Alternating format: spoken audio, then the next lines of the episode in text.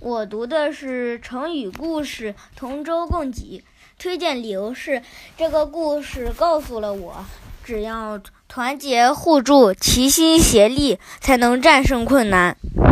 春秋时期，因为邻近的吴国和越国经常打仗，所以两国的人民也都互相仇视。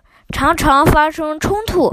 有一次，两国的人恰巧坐着同一艘船过江，他们开始都各靠一边坐着，隔得远远的，互相怒气冲冲地瞪着对方，一副马上就要打起来的样子。这可把船工给吓坏了，一直担心自己的船变成战场。慢慢的。船开到了水急流端的江中央，突然刮起了一阵大风，把船摇晃，摇得晃来晃去。要是再稳不住，很快就会翻船了。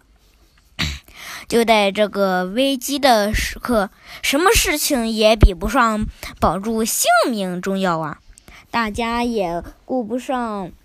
计较过去的仇恨，纷纷互相牢牢地搭起手来，齐心协力稳住船身，才终于平安逃过了这场天灾，安全到达了江的对岸。